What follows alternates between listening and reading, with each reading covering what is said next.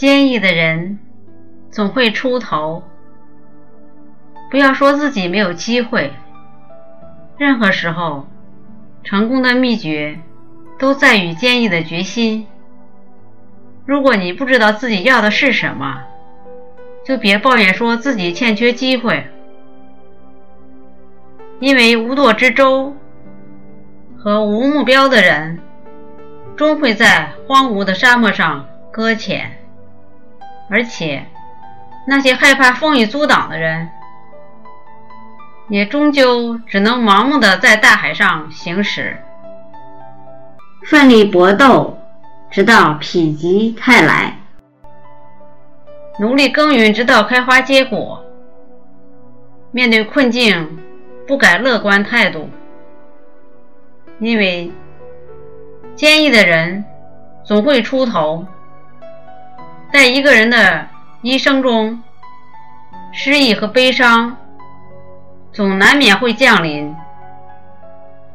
坚毅的人总会咬牙挺过这一刻，从而走向最后的成功。其实很多时候，成功离我们已经很近，只是有时候我们太过沉溺于负面情绪，让无谓的软弱和消极打消了积极性。成功的人生，往往有一大部分是我们的态度所决定的。如若我们没有一个坚毅的性格，那么。决然不会取得成功。美国著名作家南根里，从一名默默无闻的作家，成长为整个出版行业中举足轻重的人物，实难想象出他所付出的艰辛。刚开始时，南根里还未正式写作前。只是听从父亲的安排，子承父业，做了一名牙医。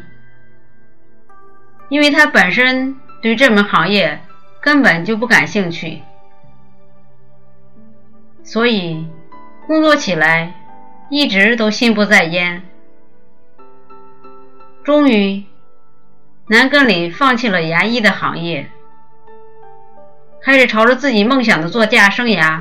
展开了艰苦的自学过程。他用做牙医赚的钱，为自己买了许多世界名著，并为自己列了一个非常详细的学习计划。每天从早到晚，他都钻在书和稿纸堆里。为了省钱，他还特意搬到了乡下去居住。因为乡下的生活水平低，相对来说花费也会减少些。尽管南格里的生活过得很艰苦，但他写作态度相当严谨。尽管这样，他还是没有逃过几段坎坷的奋斗历程。然而，也只有他自己拥有这份激动，因为。全纽约没有一个出版商肯为他出版作品。尽管如此，南格里仍然没有气馁，他更加刻苦地去学习名家的作品，每一点灵感的火花和想法都记录下来，甚至到了夜深人静，南格里依旧匍匐在灯下写作。就这样。他学了五年，写了五年。然而，在这五年里，他从未赚到过一分钱。也就是说，五年来的辛勤劳动没有得到任何一个出版商的承认。这样的结果使南根里变得非常灰心失落。幸运的是。南根里的妻子非常贤惠聪颖。当他萎靡不振的时候，他的妻子鼓励他不妨再写一部小说试一试，在妻子的竭力劝说下，南根里找到了一个新的起点。当又一部作品完成后，他再次鼓足勇气，把自己的辛苦爬格子的作品送到哈勃出版公司，结果依然如此。于是，他连跑了六家出版公司，六次都让他失望至极。最后，他不得不回到哈勃那里去，哀求他把稿子带回家仔细的读一遍。哈勃被他的诚意打动了，终于把书稿带回家去读。两天以后，哈勃先生满面笑容地对他说：“你书中的内容写得很好，我们准备出版它。”从此，南根里与潦倒的生活告别了，逐渐成长为一名杰出的小说家。海明威在《老人与海》中写道。你可以被打败，但不能被打倒。坚持就是这样，只要你不抛弃他，他也不会抛弃你。你会一直将你引导至成功。